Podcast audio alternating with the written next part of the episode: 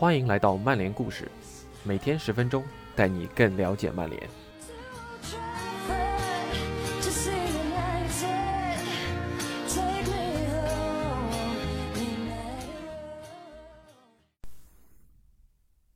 本文来自微博号“似梦初觉”专栏。曼联下窗第一签范德贝克。北京时间八月三十一日凌晨。据多家荷兰阿雅克斯系、英国曼联系媒体以及卫报权威记者罗曼诺的报道，阿雅克斯中场范德贝克与曼联达成了一份五年的合约。与此同时，曼联与阿雅克斯也就范德贝克的转会费达成一致，为三千九百三十万英镑，加上四百万英镑的浮动条款。球员体检和文书签署工作也在紧锣密鼓的筹备中。范德贝克的父亲在接受荷兰媒体采访时也确认，儿子将会前往英格兰加盟曼联。现在范德贝克就要去英格兰了，他会加盟曼联。相信范德贝克已经完全准备好了，他会等待合适的时机。现在他二十三岁，应该去个更大的俱乐部，如他所说。曼联是个有着丰富历史的俱乐部，和皇马一样，他们是欧洲最大的俱乐部。对他来说，这个梦想成真了，这是件引以为傲的事情。我们会一直记得埃亚克斯。一九九七年出生的范德贝克，自二零一六至一七赛季上演首秀以来，已经成为了欧洲足坛的当红炸子鸡。此次转会曼联，也证明了他的能力和不断进取的决心。从他的过往中，我们也能看到他心路成长的历程。北京时间九月三日凌晨，曼联官方宣布签下阿雅克斯中场范德贝克。从签约工作效率来说，该笔签约从爆料到最终官宣差不多一周时间，效率极高，该给三德子团队点赞。但从签约目标来说，夏季第一签。并不是已经传了一年多的户口本桑乔，也不是球队急需补缺的右边锋，不知大家的心里是否有落差？在已经拥有比费、博格巴、弗雷德、马蒂奇、麦克托米内的情况下，再签一名中场球员，尤其是比费和博格巴已经预定首发中场主力的情况下，范德贝克的签约更像是作为人才储备。或轮换目的的，那索帅对范德贝克的青睐到底从何而来？我们对他又该期待些什么呢？在他踏上球场向我们展示他所拥有的特质之前，让我们详细了解一下这位新红魔吧。一九九七年的四月十八日，位于荷兰中部的奈卡尔克小城，诞生了一个金发男孩，他的父母为他取名唐尼·范德贝克。在郁金香盛开的国度，足球一直是荷兰人生活中不可缺少的一部分，也是在每日工作结束之后的调剂品。它可以让人们在结束繁重的工作之后得到真正的快乐。范德贝克从小就是在这样的环境中长大的，耳濡目染。在他六岁那年，他就加入了奈卡尔克当地的青训营接受训练。从那时起。小范的贝克就展现出了极高的足球天赋，无论是控球、盘带、传球、突破还是射门，他都能很好的对皮球施展他的魔力。这样天赋异禀的表现，也很快让他在奈卡尔小城中名声大噪。荷兰的国土面积并不算大，但在其中的足球资源却特别充沛。各个地区都有详细的球探网络，并且相互之间不断进行着信息交流。阿雅克斯的球探在听闻到范德贝克的天赋之后，专程赶到奈凯尔克与范德贝克的父母进行沟通。就这样，范德贝克在十一岁那年离开了自己的故乡，前往阿姆斯特丹，进入阿雅克斯的青训营进行深造。在更大的舞台上。范德贝克并没有显得有任何不适应，他依旧能在人群中自如地控制皮球，并不断地将球送球网。在阿雅克斯的青训营中，每天都会有大批的观众在一旁观看着小球员们的表现，并对他们的未来展开猜测。在这其中，就有一个人始终不停地注视着范德贝克。范德贝克的每一次触球、带球、射门，他都会拿起小本子写上一些，并且会在训练结束后找到范德贝克，向他讲解技术上的细节处理以及提升目标。日复一日，小范德贝克的技术也日趋完善，而这个人就是荷兰传奇中场冰王子博格坎普。博格坎普在退役后曾在阿雅克斯青训工作。当范德贝克只有十岁时，博坎普就开始关注他了。阿雅克斯青训教练鲁本·荣金的回忆说道：“博坎普当时说他将成为一个伟大的球员。我说我没看出来，你是怎么看出来的？”博坎普回答：“他很像我。”曾在阿雅克斯担任主帅的弗兰克·德波尔也透露，当时正是博坎普向自己力荐还在青年队的范德贝克。有个男孩让博坎普想起了当年那个年纪的自己，那让我开始留意这个家伙。他就是范德贝克。在十三岁那年，范德贝克跳级进入了阿雅克斯 U16 青年队。出色的脚下技术可以让范德贝克在面对比自己高两个头的对手时依旧游刃有余。为了让小范德贝克规避在这个年龄不必要的身体对抗，教练组将他放到了前场位置。并赋予他较大的自由度和球权支配权。范德贝克在这样日复一日的训练中，成长为阿克斯青年队当红的攻击手。在范德贝克十六岁之后，随着身体发育日益成熟，他速度不够快的缺点也被放大，但他的传球、控球节奏依旧无可挑剔。艾克斯的教练组在经过权衡之后。将范德贝克固定到了前腰位置，在这个位置上，范德贝克可以相对获得更高的自由度来发挥他的创造力。在八十五场比赛中，范德贝克给出了二十四球、十七次助攻的不俗成绩单。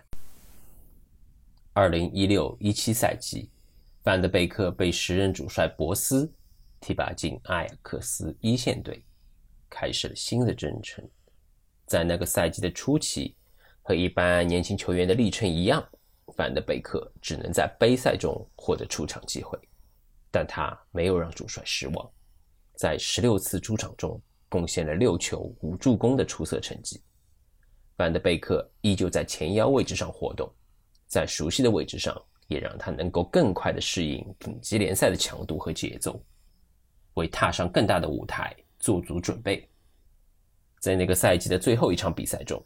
阿雅克斯对阵曼联，虽然曼联凭借博格巴的远射和姆希塔良的灵光一闪赢得了比赛，但阿雅克斯队中的德里赫特、德容、范德贝克、小克鲁伊维特开始被世人广泛关注，众多豪门也对这几位荷兰青年才俊虎视眈眈，随时准备花重金将其收入囊中。对于阿雅克斯青年禁卫军来说，真正的挑战。才刚刚开始。二零一八至一九赛季，阿雅克斯时隔五年再次夺得联赛冠军，范德贝克的出场次数也创下了生涯新高。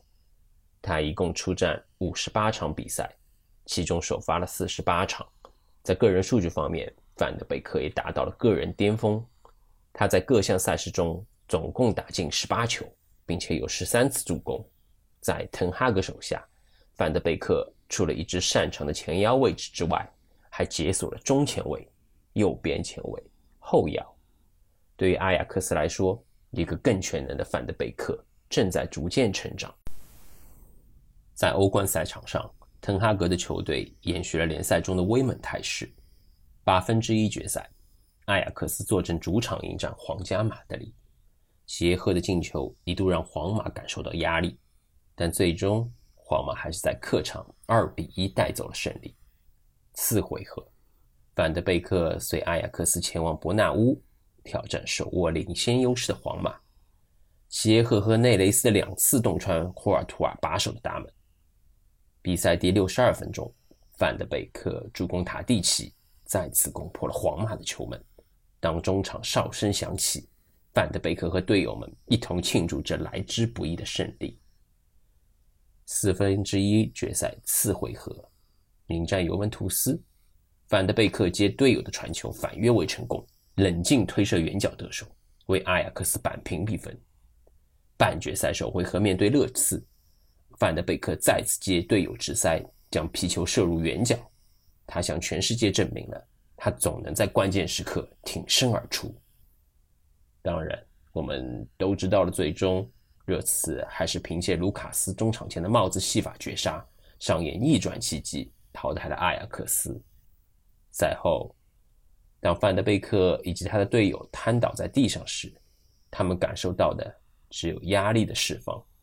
作为一支青年军，他们背负了太多本不属于他们应当承受的压力。但对于他们来说，在欧冠赛场上得到的还是更多的机会。赛季结束后，欧洲各大豪门就开始了针对阿雅克斯青年球员的收购。在队友德利赫特、德容相继前往尤文和巴萨时，范德贝克选择了留守阿雅克斯一个赛季，这不仅是为了自己的职业生涯更为平稳的度过一年的考虑，更是为了报答这家培养了他的俱乐部。在刚刚过去的二零一八至一九赛季，范德贝克再次打出两双的数据，各项赛事中为阿雅克斯贡献了十球十助攻，帮助阿雅克斯卫冕联赛冠军。在不断的锻炼中，范德贝克在后腰、中前卫的位置上都能游刃有余，在本赛季成为阿雅克斯名副其实的中场指挥官。据阿雅克斯 CEO、曼联传奇门将范德萨透露，俱乐部与范德贝克有个君子协定，在上赛季选择留守之后，只要有球队满足阿雅克斯四千万欧元的要价，就可以推动范德贝克的转会。这一次，曼联真的带着四千万欧元的报价来了。自律的场外生活，一些球员在成名之后，随着薪水的直线上升，总是会混迹于夜店，终日与美女、酒精作伴，从而导致职业生涯陷入低谷。但无论是曾经的阿雅克斯球迷，还是现在的曼联球迷，都不用对范德贝克的场外生活需要过多的担心。二零一九年，范德贝克就在 Ins 上公布了自己的恋情，他的女朋友名叫艾斯特尔·博格坎普，没错，正是范德贝克的恩人，荷兰传奇阿森纳名宿博格坎普的女儿。范德贝克几乎每周都会在 Ins 和 Twitter 上分享他和埃斯特尔的游玩照，在外界看来，他们毫无疑问是天生一对。据埃斯特尔透露。范德贝克每天训练结束回到家后，都会进行有计划的加练，即使是在假期，也会积极寻求训练的机会，如此日复一日。据英国媒体透露，在范德贝克转会曼联的这笔交易中，除了阿雅克斯 CEO 范德萨和队友小布林德之外，作为范德贝克的准岳父，博坎普也在其中起到了巨大的推动作用。从上文的故事线索中，我们不难理解这是为什么。从阿雅克斯青年队的天赋小将，成长为阿雅克斯一线队的中场指挥官，并即将转会曼联，自律始终是他成长路上的主旋律，这也在助推着他不断前进。范德贝克该如何融入曼联？自弗格森爵士退休之后。曼联始终没有一名真正意义上的右边锋，这个窘况自瓦伦西亚退守到右后卫，纳尼转会离队之后，显得更为引人注目。与此同时，以马塔为代表的伪右边锋开始成为曼联的主流打法。马塔、佩雷拉等缺乏速度的中场球员作为边前腰，在对方防线内部进行撕扯。吸引对方左边后卫的注意力，再由瓦伦西亚等边后卫进行套边下底。在去年威尔士小将丹尼尔·詹姆斯加入之前，曼联的这种打法已经延续了几个赛季。范德贝克在阿贾克斯出任最多的位置是右侧中前卫和右侧后腰，而他出色的跑动和前插能力也是他在右侧中场的加分项。在索尔斯克亚的四二三幺体系之下，范德贝克可以适应右边前卫以及右后腰的位置。范德贝克拥有更强的机动性，这在一定程度上可以解决曼联两位高大后腰博格巴和马蒂奇。移动缓慢、跑动速率不足的短板。从上赛季范德贝克的总体数据来说，他的机会创造能力算不上顶尖，但也绝对合格。在上赛季主打后腰的情况下，仍然在三十四场比赛中创造了四十一次机会，场均一点二次的创造机会，对于一名后腰球员来说十分难得。在上赛季的联赛征程中，布鲁诺·费尔南德斯在冬季转会窗口的加盟至关重要，但曼联也在之后陷入了过度依赖症，造成布鲁诺·费尔南德斯在联赛尾声显得疲惫不堪。他的替补林加德和佩雷拉与他相距甚远，马塔也已老去。正因为此，索尔斯克亚在换人才会显得犹豫不决。曼联缺少一个能够在 B 费不在场时。依旧能够改变战局的球员，很显然，索尔斯克亚希望范德贝克的到来能够缓解替补席乏力的尴尬局面。从现实角度来说，曼人已有的中场球员人数过于庞大，单单是能展开竞争的技战力就有五人：博格巴、B 费、马蒂奇、弗雷德、麦克托米内。在 B 费和博格巴稳坐首发的情况下。范德贝克需要与马蒂奇、弗雷德以及麦克托米内争夺剩下的一个中场首发名额。曼联下个赛季会面临三线作战，这对于范德贝克和曼联的中场球员们来说，这是一种机遇，同样也是一种挑战。而这种良性竞争也是整个曼联所需要的内部环境。范德贝克在曼联能否像他的荷兰前辈们那样？走出一条属于自己的未来，让我们拭目以待。以上就是今天的分享，感谢您的收听，我们下次再见。